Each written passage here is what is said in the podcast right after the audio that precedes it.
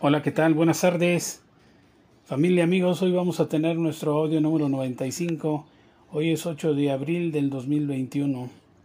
Y vamos a tomar como base un, unos versículos que están en el Evangelio según San Lucas en el capítulo 6 y vamos a tomar del 27 al 40. Vamos a leerlos.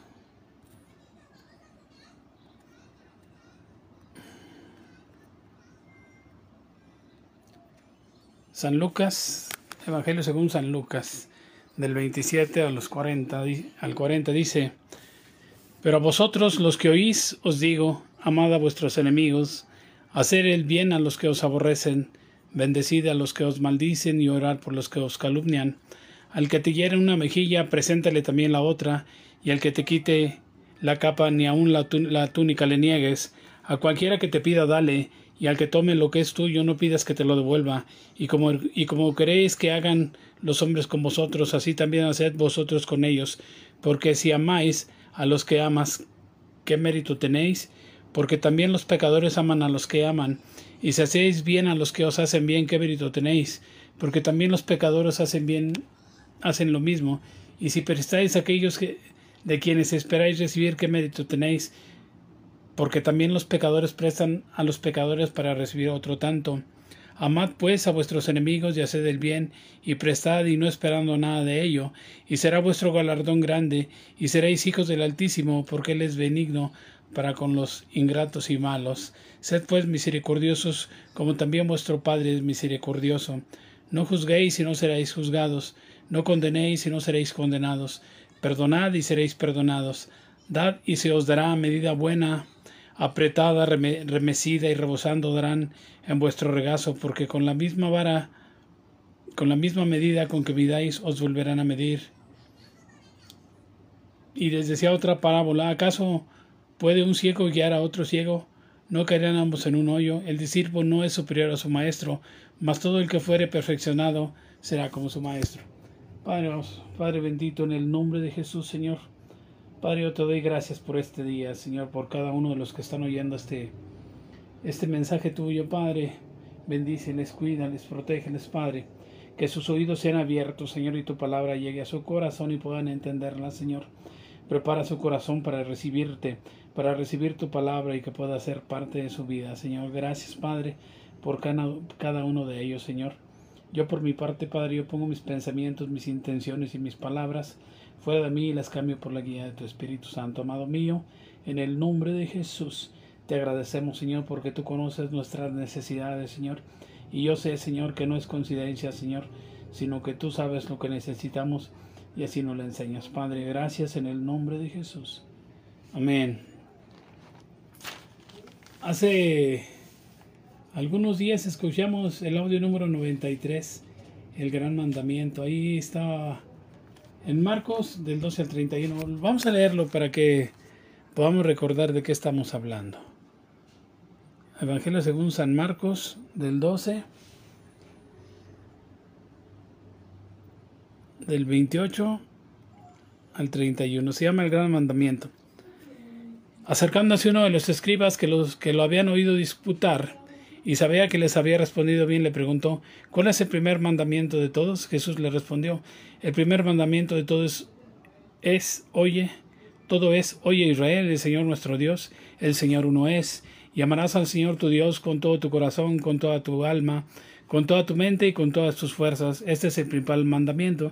Y el segundo es semejante, amarás a tu prójimo como a ti mismo. No hay otro mandamiento mayor que este, que estos. Yo creo que este podría ser bien una, una continuación, porque el Señor aquí nos está dando aquí en Lucas del 26 al 27, del Lucas 6 del, del 27 al 40, el amor a los enemigos y la regla de oro, nos está dando una lista de lo que nosotros podemos y debemos hacer. Yo creo que podemos entender en el tema de hoy que se está cumpliendo lo que nuestro Señor pide en este capítulo del Evangelio de San Lucas estaremos cumpliendo el segundo mandamiento, parte importante para ser más fácil esta tarea, tendríamos que recordar lo que vivimos, lo que hemos visto en el audio 91 de la armadura de Dios.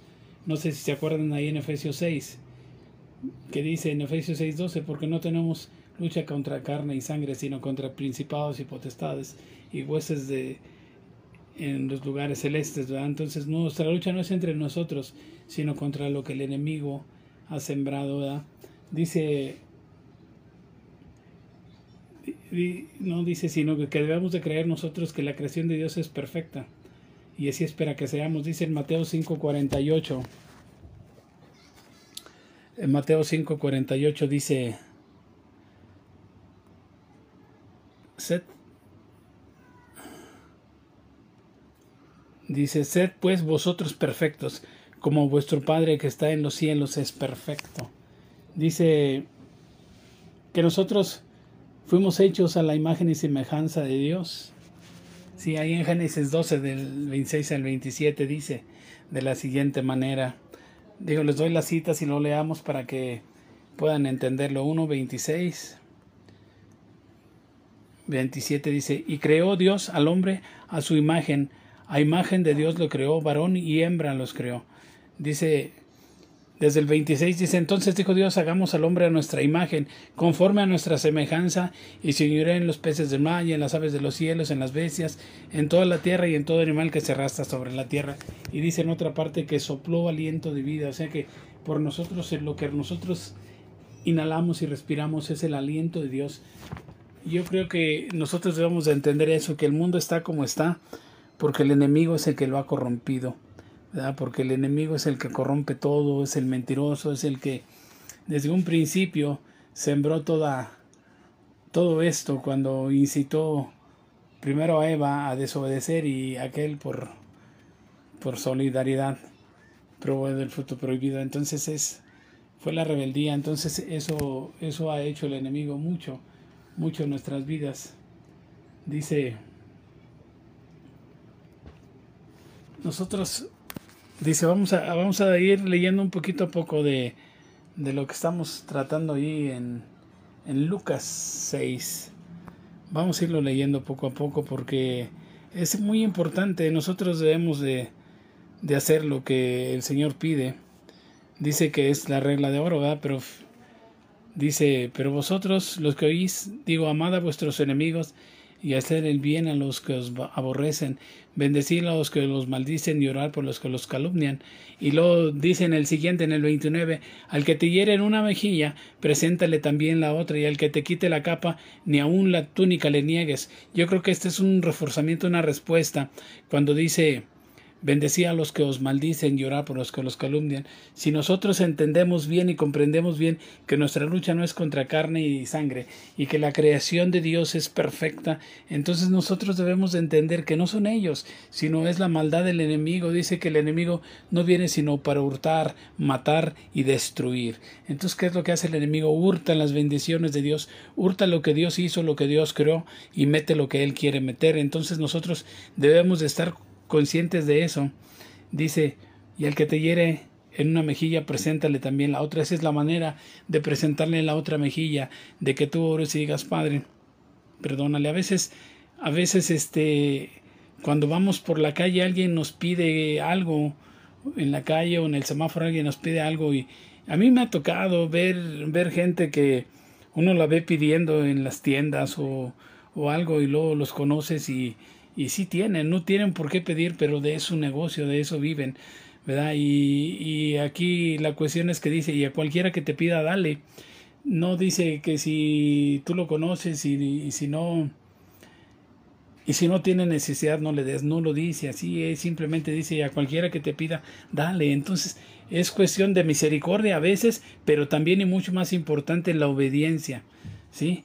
Dice, y al que tome lo que es tuyo, no le pides que te lo devuelva, Sí, yo creo que yo a veces, yo me he atrevido, atrevido a, pensar así, ¿verdad? Este, a veces te piden algo y, y no te lo dan, te medio te defraudan y lo sientes mal, ¿verdad? Pero yo pienso en mi interior, pobrecito, ¿no? Para tener necesidad de hacer lo que hace, debe de ser muy fuerte su condición espiritual o su condición económica y su condición espiritual para llegar a hacer esto, ¿verdad?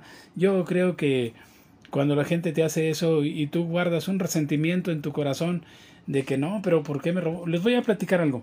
Yo tenía ahí una lavadora viejita que medio se me andaba descomponiendo, pagué porque la compusieran y no hacía mucho había pagado porque me la compusieran. Pues resultó que el que vino a componérmela, yo no sabía, era hijo del que me la compuso primero. Y resulta que yo estuve, la compuse aquí afuera de la casa, en la cochera. Entonces cuando la estaba desarmando, yo vi que, que en lugar de haberle cambiado empaques y todo eso, le puso silicón. Y entonces nomás duró los 30 días de la garantía y volvió a tirar agua.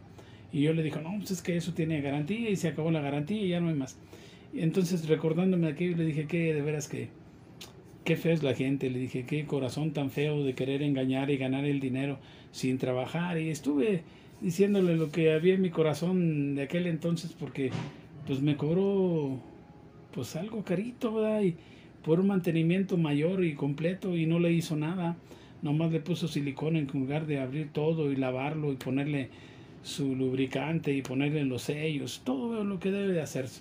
Entonces nomás me engañó, le puso ahí poquito silicón y en lo que el silicón por el movimiento se rompió y todo, 30 días y volvió a tirar el agua. Entonces dije, qué corazón de esta gente. De veras que no tiene ni temor de Dios. Y resulta que el, el chavo este que me la vino a arreglar era su, era su hijo. No sabía yo. No sé si lo hubiera dicho de, de cualquier manera, ¿no? Porque la gente debe de entender, a lo mejor de manera muy dura, lo que se debe de hacer, ¿verdad? Y, y yo le dije, es que es que Dios sabe de estas cosas y esto es pecado, esto no lo va a perdonar Dios porque es un fraude. Y él se convirtió, en ese entonces se convirtió y oramos y todo eso, ¿verdad? Entonces, bueno, pues esa lavadora, este, siguió dando latillas de otras cosas y se las cambié otras, se las iba a cambiar, pero luego mi hija se, se iba a comprar otra lavadora y este, y le dije, pues dámela aquella para, una para arreglarla, para aprender más, y otra porque a lo mejor la sustituía por la que tenía, y así, ¿verdad? Entonces me la dio y estuve buscándole, total que la pude arreglar bien, ¿verdad? La pude arreglar yo, sin pagar más que las refacciones, yo la arreglé, y quedó jalando bien, y estaba otra que tenía que cambiarle unas válvulas y jalaba completo, pero medio empezó a, a gotear poquito aceite, pero ¿por qué era? Porque cuando se le metió el agua no estaba sellado, entonces la, lo que es la flecha se, se oxidó y ya no estaba parejita, entonces por ahí empezó a tirar y dije, ah, pues hay que cambiarla. Pero bueno, y dije, no, pues ya no, a lo mejor la voy a vender, se la voy a vender a alguien que conoce de esto, porque yo había gastado como unos, aparte de la mano de obra, le había metido 300, como 600 pesos más en refacciones nuevas. Entonces esas todavía se pueden volver a utilizar. Dije, no, pues se lo voy a vender a alguien que repara lavadoras porque le lleva uno a los fierros y le dan los, los 100 pesos y, y le ganan más a ellos, ¿no? Entonces dije, lo voy a vender.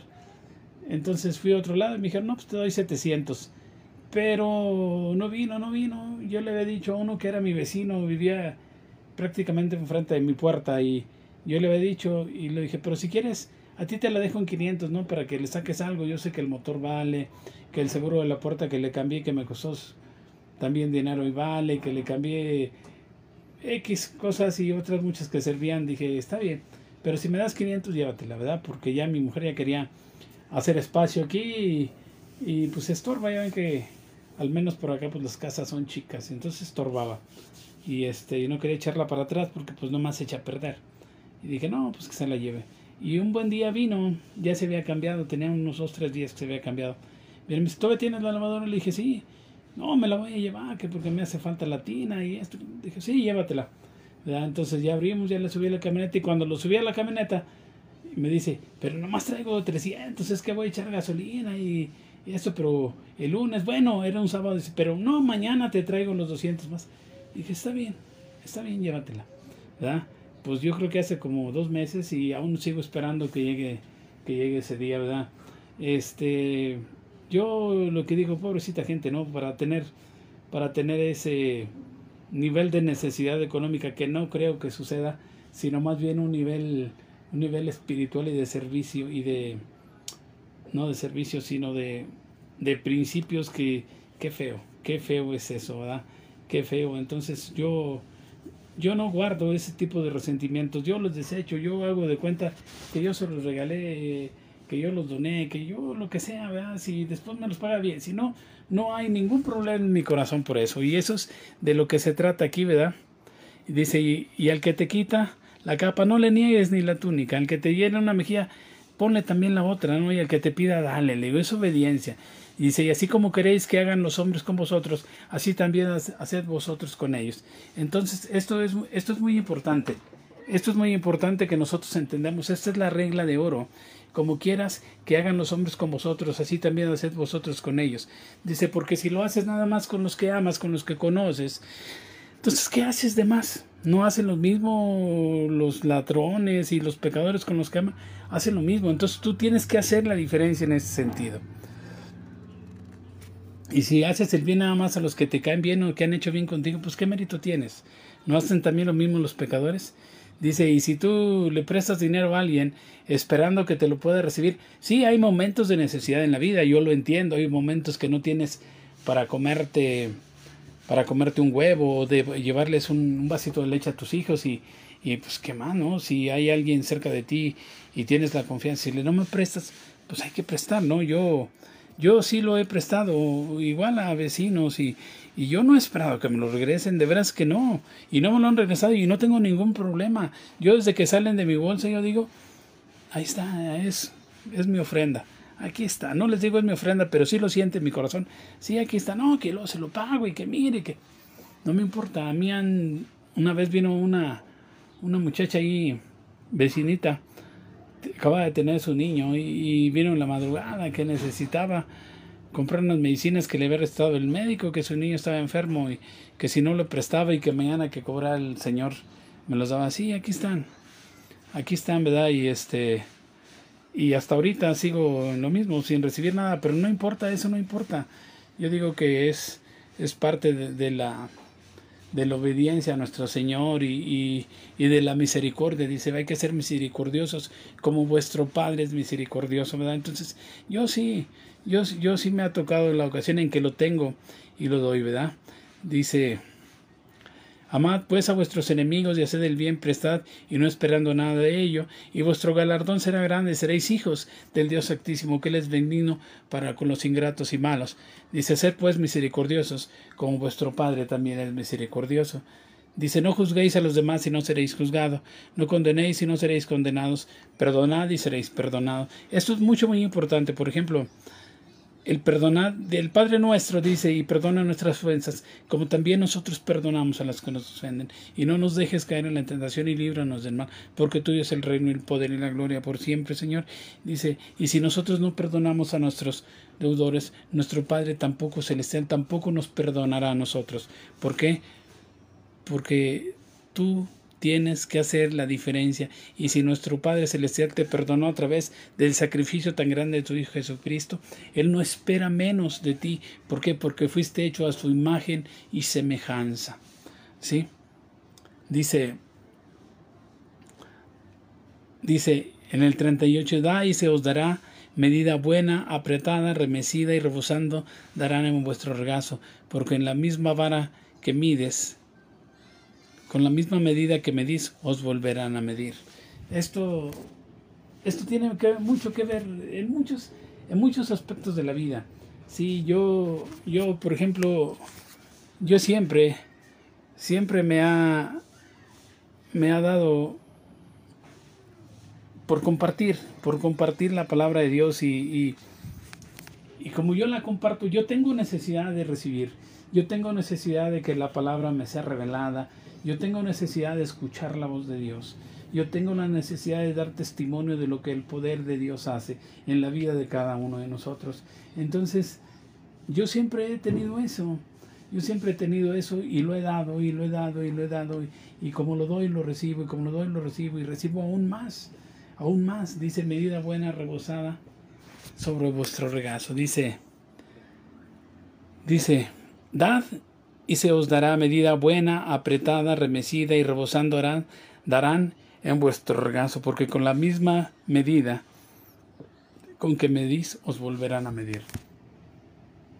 yo creo que esto es muy amplio, aunque a veces desafortunadamente agarran este versículo para pedir, para pedir, no se digan las iglesias, ¿verdad? Quieren, quieren que tú pongas por ahí para varias necesidades que tienen o que dicen tener, no sé, ¿verdad? Pero este, este versículo es muy, muy citado, muy citado, muy citado para pedirte ofrendas, para pedirte cooperaciones, para pedirte dinero y, y yo creo que el dinero es algo, es algo que sí sale del corazón, pero tiene que salir con una madurez, porque hay mucha gente que ya no se acerca a la iglesia ¿Por qué? Porque le dicen dame el diezmo, porque dame la ofrenda, que porque vamos a construir, que porque vamos, tenemos misioneros y hay que darles y todo hay este y eso eso lo, eso ha hecho que mucha gente no alcance a estar mucho tiempo en una iglesia y obtenga la madurez suficiente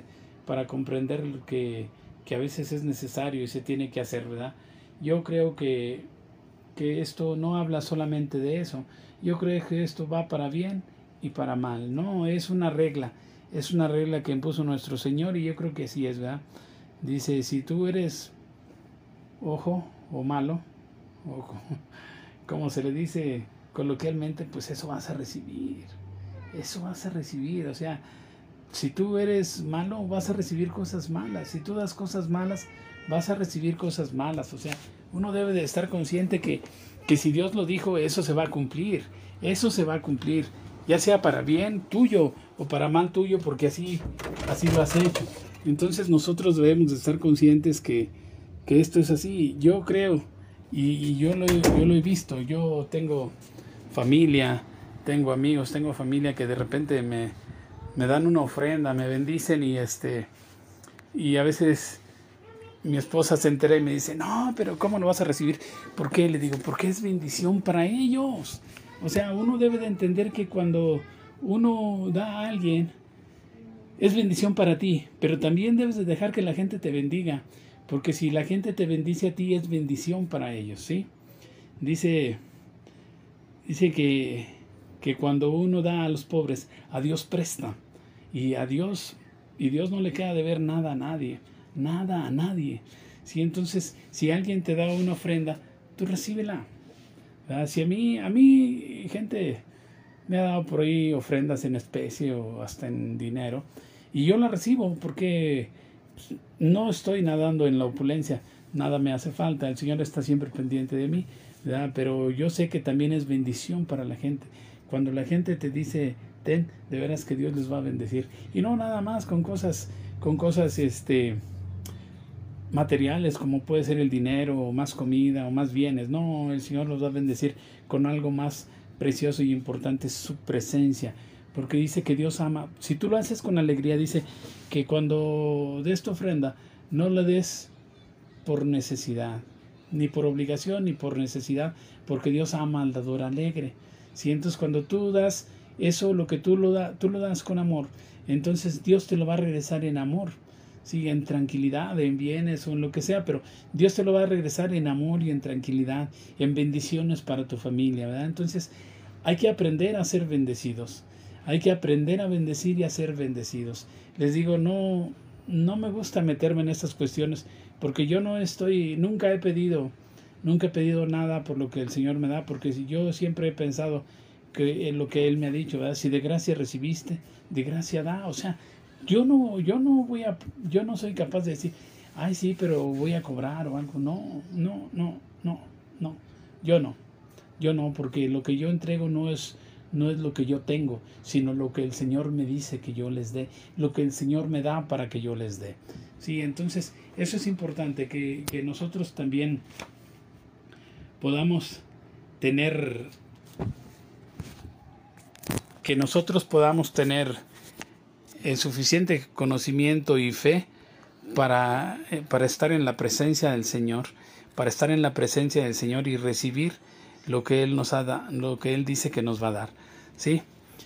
Dice ahí el apóstol Pablo en su libro a los Romanos, en el, en el capítulo 12, en el capítulo 12, en el capítulo 12, en el versículo 10, en el capítulo 12, en el versículo 17 dice, no paguéis a nadie mal por mal, procurad lo bueno delante de todos los hombres. Si es posible, en cuanto dependa de vosotros, estad en paz con todos los hombres. No os venguéis vosotros mismos, amados míos, sino dejad lugar a la ira de Dios, porque escrito está, mi es la venganza, yo daré, dice el Señor. Dice, yo pagaré, dice el Señor. Así que si tu enemigo tuviera hambre, dale de comer. Si tuviere sed, dale de beber. Haciendo esto, ascas de fuego amontonarás sobre su cabeza. No, no seas vencido de lo malo, sino vence el bien con el bien el mal. Sí, ¿qué está diciendo aquí? Tú debes de procurar orar por aquellas personas que te hacen daño porque realmente son esclavos, son esclavos. Son esclavos del pecado, son esclavos del enemigo, le, creen todo lo que dice. Sí, entonces tú debes orar por ellos y si esa persona llega a convertirse por tu oración y por lo que tú le dices, de veras que has ganado un alma para el Señor y habrá habrá fiesta en el cielo y, tú serás galardonado, Pero si no llega a suceder así, tú sigues haciéndole el bien y dice aquí ascas de fuego montonarás sobre su cabeza.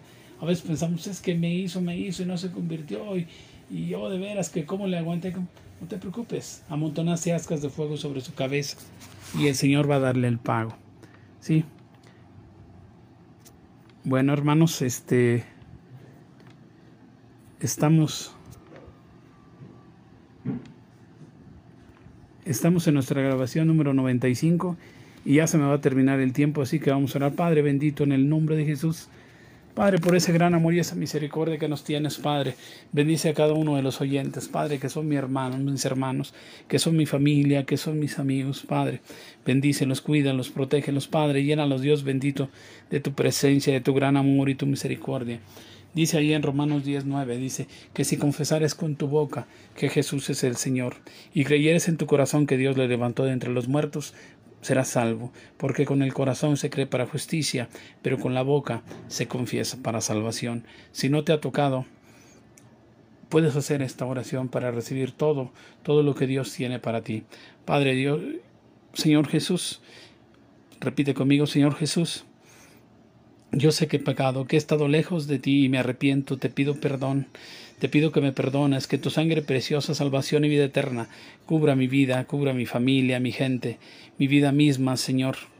Te recibo como mi Salvador, como mi Rey, como mi suficiente Salvador y declaro que soy Hijo de Dios y escribe mi nombre en el libro de la vida, en el nombre de Jesús.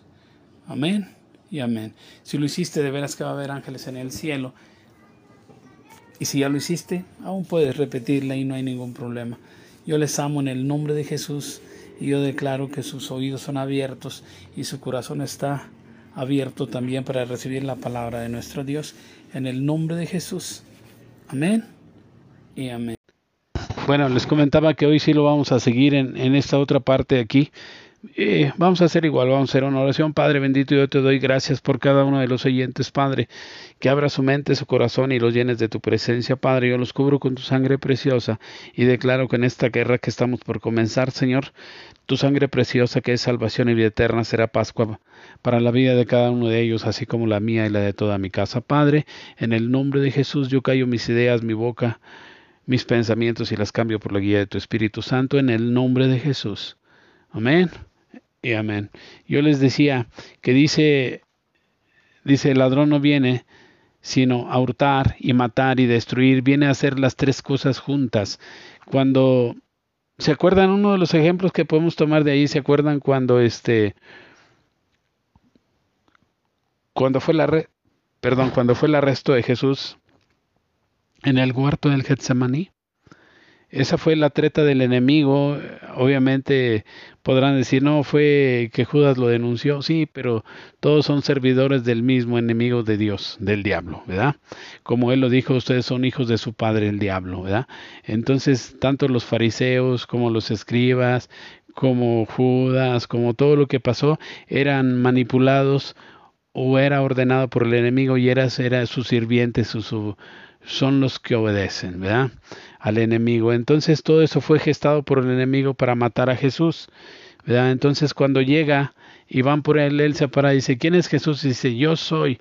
Entonces, este, Jesús lo que pide es que si ya lo tenían a él, que dejaran libre a sus, a sus discípulos, porque lo que él había hecho era prepararlos para que predicaran, para que llevaran las nuevas nuevas, ¿verdad? Ahí se para Pedro y le corta la oreja al, al siervo de a, un, a uno de los de los guardias de, de los fariseos y este y Jesús para que no hubiera motivo para que tomaran a Pedro y a los demás, agarró la oreja y se ve que, bueno, una de las películas se ve cómo se la pega, ¿verdad?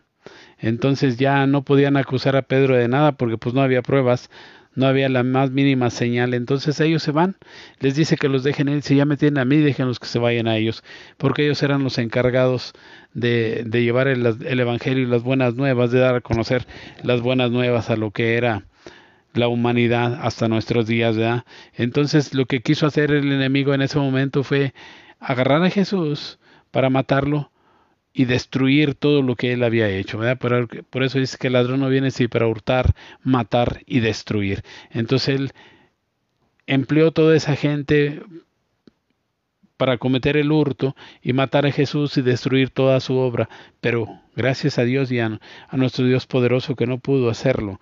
Entonces yo te decía, el enemigo siempre se, se ha caracterizado por pervertir todo lo que él hace, todo lo que hace Dios, todo lo que hace el enemigo. ¿Verdad? Entonces, por ejemplo, yo les digo a mis hijos que para mí el teléfono celular había sido una bendición, porque cuántas veces uno no, no sabe ni dónde están sus hijos o su familia y está uno a la deriva, ¿verdad? está muriéndose de nervios y de todo. Ya así me pasó nos, nos pasó a nosotros con nuestra niña, ¿verdad? Entonces, por eso hasta la fecha nosotros siempre estamos comunicándonos y cómo andas, dónde andas, saliste, sí, a qué horas vas a venir o si quieres yo te recojo, ¿verdad? Cosas que se le quedan a uno así. Yo decía que que el, que el este me acuerdo una vez de mi mamá que teníamos una perrita, un perrito negro. ¿Cómo se llamaba? El colín, creo. Un perrito negro. Y estaba bonito y, quería mucho a mi mamá. Y este, él comía muchos jitomates. Me acuerdo que teníamos plantas de jitomate y yo de ahí me, me agarré de bajada a unos de mis hijos y ahora a mis nietos. Ahorita les digo por qué. Pero me acuerdo que dice que su perrito se subió con ella ella iba al centro y se subió al camión y, que cuando se bajó, pues el perrito corrió. Y que ella se bajó y, y casi anduvo todo el día buscándolo, ¿verdad? Y, y, no, pues que no lo pudo encontrar, llegó muy triste por su perrito y pues en aquellos tiempos pues uno desesperado y pensando todas las cosas inimaginables que uno no quería que pasara, pero que le pudieran haber pasado porque ella iba rápido al centro y tenía que regresar pues igual rápido, ¿verdad? Eh, para atender todas sus cosas y ver a sus hijos y, y tardó y tardó mucho tiempo y pues uno estaba muy preocupado por eso, ¿verdad? ¿Por qué? Porque no había teléfonos celulares, no había un teléfono celular donde hablarle a mamá, pues ¿dónde andas? ¿verdad? No lo había, no como los hay ahora, ¿verdad? Yo no llega a mis hijos y hijo, ya tenías que estar aquí, ¿qué onda? ¿Dónde andas? ¿verdad? No, que ando en tal lado, pues si quieres yo te recojo, ¿verdad? Y, y siempre igual con el temor de los taxis, ¿no? Que se queda uno marcado, se queda uno marcado con las situaciones que vive. Y entonces decía yo que el teléfono celular pues llegó siendo una bendición y ahora, ay caray, que cómo lo ha pervertido el enemigo, ¿no? Tú no puedes poner en un teléfono celular cualquier palabra porque te salen un montón de cosas y todo lo pervierte, todo, todo lo pervierte, todo lo utiliza en contra, o sea, eso es algo que que siempre ha caracterizado al enemigo, que las bendiciones de Dios las hace, las las pervierte y las hace malas. Por ejemplo, cuántas drogas que se utilizan ahorita para para drogarse, para ponerse tontos y para hacer tantas cosas, no fueron utilizadas como medicamentos al principio. Fueron inventados y fueron utilizados como medicamento y el enemigo se encargó de pervertirlo, ¿verdad? Entonces es algo, es algo que el enemigo siempre ha hecho, siempre ha hecho, ¿verdad? Yo, yo les decía, que cuando todo esto yo oraba, yo oraba porque la pandemia no, no, no se expandiera, no llegara a nuestro país, no se expandiera más allá de China como empezaba a hacerlo, ¿verdad? Pero el Señor me dijo, no, hijo, esto yo dejé que sucediera, porque desgraciadamente hay gente que solo cuando se ve en dolor voltea a mí y entonces esa era la oportunidad de, de que si estábamos enfermos, nosotros volteáramos al cielo y creyéramos en sus promesas. Dice su palabra que Él ciertamente llevó sobre la espalda, puso sobre el Señor de nuestros, de nuestro Señor Jesucristo nuestros dolores, nuestras enfermedades y nuestros dolores, y por su llaga fuimos nosotros sanados. Y, y es cierto, o sea, nosotros tenemos tenemos todo para recibir la sanidad de lo que sea, ¿verdad? Porque Él no habla solo que no sea pandemia, no. Él habla de que lo que sea. Yo llevo dos veces, dos veces más de dos veces, muchas veces, ¿ah? pero de, de, la pandemia dos veces que me ha sucedido y, y el Señor me ha sanado, el Señor sin una gota de medicamento y sin un tanquecito de oxígeno ni nada, el Señor sanó mi cuerpo, entonces simplemente por haber creído en lo que decía su palabra, entonces a eso se refiere, ¿no? A que tomemos lo que Él ha hecho, que ya lo hizo y, y entonces poderlo tomar sobre nuestro cuerpo, pero eso se puede hacer solo si lo conoces y si crees realmente lo que Dios hizo en él, en, el mundo, eh, digo, a través de nuestro Señor Jesucristo para el mundo. Sí, entonces este es algo que el enemigo se ha encargado de pervertir, como todo lo que hace, le decía yo del teléfono celular, pero les puedo decir de, de, de muchas cosas, ¿no? Como dice todos los que antes de mí ladrones son y salteadores. ¿Por qué? Porque te robaron, te robaron las bendiciones, te robaron el conocimiento, te robaron que tú supieras que tenías autoridad, te robaron que tú te sintieras y te comportaras como un hijo de Dios, diciéndote que tú, eh, que todos somos hijos de Dios cuando, cuando sabemos que no es cierto. Ya lo vimos ahí también en Juan, cuando los fariseos dice nosotros somos hijos de Dios y Jesús les dijo, si ustedes fueran hijos de Dios, a mí me amarían porque yo de él he salido, pero no, ustedes lo que hacen son las obras de su padre, de su padre, el diablo. Entonces, eso nos habla muy claramente que no todos somos hijos de Dios, sino solo aquellos que hemos recibido a Jesús como nuestro Salvador y conocemos su voluntad y la hacemos, ¿verdad? Porque Él dijo, no todo el que me dice Señor, Señor, entrará en el reino de los cielos, sino que el que que conoce la voluntad del Padre y la hace, ¿verdad? Entonces, esos somos los hijos de Dios, no cualquiera es un hijo de Dios, ¿verdad? Yo he escuchado ahí, el otro día escuché un, pues, prédica, puedo decirle prédica, ¿no? Que decía el aludido que, que tú podías salir de, de la iglesia y luego ir a un antro y dejar a Jesús allá afuera y, y Jesús ahí te esperaba porque su amor es irrenunciable, es irreprensible, que decía su palabra, que si nosotros somos infieles, Él permanece fiel porque Él no puede negarse a, sí mismo. Y es cierto, así lo dice, yo creo que en varias ocasiones así es cuando tú pecas, pecas porque te arrebataste, te enojaste o te convencieron de algo, pero no de, de, un, de una cosa tan así como ir a un antro y ponerte ebrio y que el Señor te espere ahí. No es cierto.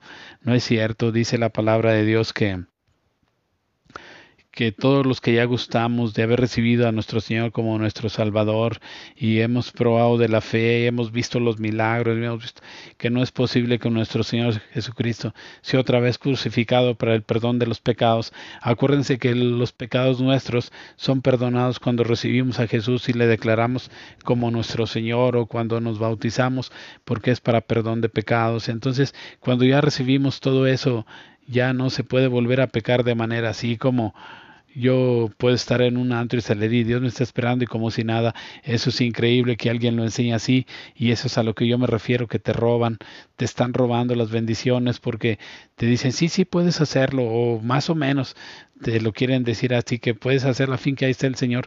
No es cierto, no es cierto, yo no creo en eso, yo creo que el Señor, que el Señor siempre, siempre que tú que tú no estás bien, Él se aleja y se va. ¿Por qué? Porque Él es fuego consumidor y porque Él no puede estar dentro del pecado. Acuérdense que Él dice, sed santos porque yo soy santo y si quieres estar en la presencia y que Dios te acompañe, tú tienes que estar en santidad. No digo a que estés de rodillas todo el día y, y orando.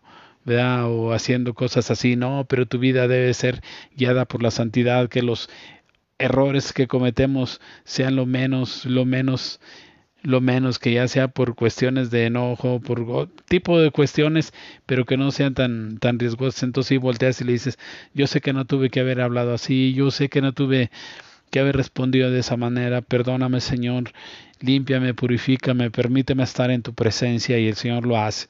No puedo llegar a decirle, ay, perdóname porque me metí un antro ahí con las chavas y todo. No, no, porque yo sé que no tenía que hacerlo, ¿verdad? Yo siempre les he dicho que a, veces a cualquier otro le podrá ser perdonado si tú todavía no estás en el camino de Cristo Jesús, tu infidelidad o, otras cosas, ¿no? Pero ya cuando combinaste en esto, ya no, ya no se puede pecar de la misma manera. Entonces, eso es algo que, que no debe de hacer la gente, decir que, que puedes hacerlo y Dios te está esperando, de veras que no se tiene que hacer, no se puede hacer así porque Dios no es así, Dios es justicia. Sí, por eso murió nuestro Señor Jesucristo, por ti y por mí, porque la paga de la muerte es el pecado. Y alguien tenía y tenía que haber derramamiento de sangre para que tu pecado y el mío y el de toda la humanidad fuera perdonado. Así que fue el, el, Cordero perfecto. Por eso dijo Juan, aquí el Cordero de Dios que quita el pecado del mundo. Entonces, cuando tú y yo ya recibimos a nuestro Señor como nuestro Salvador, ya no tenemos pecado, ya no tenemos que obedecer al pecado, ya no ya somos libres para decidir, pero si en esa libertad tú decides hacer otras cosas, entonces tú pierdes lo que habías lo que habías tenido. Acuérdense que Pablo decía que que no siendo yo heraldo vaya a perder lo que yo tenía. Entonces siempre, siempre hay que estar uno pendientes y conscientes de que no podemos hacer cualquier cosa y después decir al Señor, ay no, yo les comentaba de alguna vez que encontré ahí por ahí un amigo que no lo veía en la iglesia y le dije, oye, no te he visto por ahí. No, ahorita no puedo, dice, que ando con una casada, ahorita no puedo, ya que, ya que la deje, ya voy a ir. No puede ser eso, o sea, ¿Qué creen que Dios es que? No, nuestro Señor no es así. Si ya probaste las mieles de estar en su presencia, eso no puede ser, eso se puede perder. O sea, hay algo que uno, cuando uno hace las cosas conscientes de lo que de que están mal, o sea, entonces están mal. Y el Espíritu te rasguye y dice, no lo hagas. ¿Por qué? Porque si lo haces vas a perder mucho y, y uno decide hacerlo y perder mucho, ¿verdad? Entonces, a eso me refería yo, a que el enemigo siempre ha pervertido las cosas a través de la voz de la gente, ¿verdad? Por ejemplo, les voy a dar un ejemplo muy claro y, no sé si alguno puede ofenderse, ¿verdad? Pero ¿por qué hay Cristos crucificados en muchos lados? No, no nada más en las iglesias. A veces en cada casa, en muchos lugares hay Cristos crucificados. ¿Saben por qué? Porque eso lo pervirtió el enemigo. ¿Sabe nosotros cómo deberíamos de recortar a nuestro Señor? Triunfante, resucitado al tercer día. Sí, con sus manos abiertas, perforadas, con sus pies perforados y su costado perforado. Sí, así deberíamos de recordarlo, pero triunfante, porque Él resucitó. Sí. Acuérdense que dice que ¿dónde está muerte tu victoria? ¿Dónde? Dice que sorbides la muerte en victoria. Y entonces cuando es un Cristo que está crucificado, así es como el enemigo quiere que tú lo veas, muerto, como él pensó que lo había matado, pero Jesús no está así. Jesús no puedes recordarlo así. Jesús tienes que recordarlo resucitado, con las manos extendidas hacia ti, perforadas sí, pero extendidas hacia ti, sonriéndote y hablándote, y limpio así como lo dejó las mujeres que seguían a Jesús que lo limpiaron, que lo limpiaron de toda su sangre. Entonces, tú no puedes verlo como como el enemigo como el enemigo lo dejó cuando lo mató, porque sí lo mató. Acuérdense que sí lo mató. ¿verdad? Y al tercer día resucitó. Entonces uno tiene que verlo, dice que los vestidos estaban ahí a un lado y él con una túnica blanca y resplandeciente, ¿sí? Entonces tú no puedes ver a Jesús así como el enemigo quiere que lo recuerdes. Tú tienes que recordarlo vivo, vivo, no muerto. Y en la cruz estaba muerto, no estaba vivo. ¿sí? El enemigo siempre ha utilizado muchas cosas he utilizado muchas cosas. Lo que, ha utilizado a, a la que fue escogida para ser mamá de Jesús en la tierra también es algo es algo les digo la primera parte sí está es bíblico no Dios te salve María llena eres de gracia. El Señor es contigo bendita eres tú entre todas las mujeres. Le dijo su prima. Sí y así está escrito y así es. Yo lo recuerdo bien. Pero la segunda parte no hay no hay motivo de ser porque el único intercesor entre Dios y los hombres es Jesucristo. Y no hay otro nombre dado a los hombres en el que podamos ser salvos, sino el nombre de Jesucristo. Hablando de eso hay una película que se llama Ruega por nosotros. Véanla, véanla para que tengan una idea. No sé, antes de que la vayan a prohibir, porque yo pienso que la pueden prohibir, habla de María. Entonces, este, véanlo, ¿no? O sea, todo eso es otro evangelio y lo que hace es, es perder, que puedas perder tu vida eterna por seguir cosas que no debes de seguir. Yo te sugiero y yo te, yo te pido te, que tú leas la palabra de Dios y ahí puedas conocer lo que, a lo que eres a lo que tienes derecho. Es el Antiguo y el Nuevo Testamento, y los testamentos se hacen cuando alguien murió y Jesús murió y te los dejó, y esa es tu herencia, ese es tu herencia, es tu testamento y ahí vienen muchas cosas que tú debes de saber para que el enemigo no tome no tome ventaja sobre ti. Él siempre se ha encargado de pervertir, dice la palabra de Dios cuando de mentira habla, de lo suyo habla, porque él no conoce la verdad y nunca ha dicho la verdad. Que tú puedas tener sanidades y dinero por otro lado, claro que lo tiene. Acuérdense que dijo, todo esto que tiene y los reinos y el poder a mí me fue dado y a quien quiero se lo doy. Es lo mismo que ha hecho con mucha gente te ha ofrecido dinero, te ha ofrecido sanidad, te ha ofrecido prosperidad, te ha ofrecido tantas cosas que te tienen fuera, fuera de la voluntad de Dios y, eso tiene su paga. Hay sanidades que hacen y, y, tienen su paga. ¿Y cuál es su paga? La muerte, la muerte eterna. Y, al lugar, se va al lugar donde dice Jesús que es el lloro y el crujir de dientes. Sí, ese es el costo de esas sanidades, de ese dinero, de todas esas cosas que hace. Yo les digo, yo el día primero paso aquí por donde vivo y, y cuántos carros y cuántas familias y cuántas gentes van y adoran ahí a la Santa Muerte, ¿verdad? Y eso no puede ser, ¿por qué? Porque dice la palabra de Dios que el último enemigo que será vencido será la muerte, ¿verdad? Entonces, no se le puede rendir curto la muerte porque es la separación de Dios. Pero les da cosas, yo he visto que tienen ahí. El otro día estaba ahí con el mecánico y tiene una imagen ahí de la Santa Muerte con su vino. Creo que es vino y su veladora y y, le digo, ¿qué onda con eso? No, sí funciona, ma, de veras. Que yo desde que me metí aquí me ha ido muy bien y sí me llegan trabajos. Y yo tenía broncas y ya se me fueron. Y, pues sí, pero es todo lo que vas a tener. Y después de ahí vas a tener que pagar con tu vida. ¿Por qué? Porque acuérdense que hay que ser santos porque yo soy santo. De ahí sin santidad nadie verá a Dios. Entonces, acuérdense de que el enemigo no viene sino para hurtar y matar y destruir. Y te ha robado las bendiciones, y te ha robado la palabra, y te ha robado tantas cosas que el Señor te da, y solo, solo te ofrece la muerte, la separación de Dios permanente. Sí, entonces, cuídate mucho de eso, de veras que hay que tener mucho cuidado. Yo me he ponido a pensar por ejemplo, esto lo dejó Dios que sucediera para que sus hijos se acercaran a Él, pero ya lo pervirtió. ¿Y saben cómo lo pervirtió? Ha querido matar la sabiduría, la sabiduría de los viejos. ¿Se imaginan el día que nosotros desaparezcamos, que nos acabemos? ¿Qué va a suceder?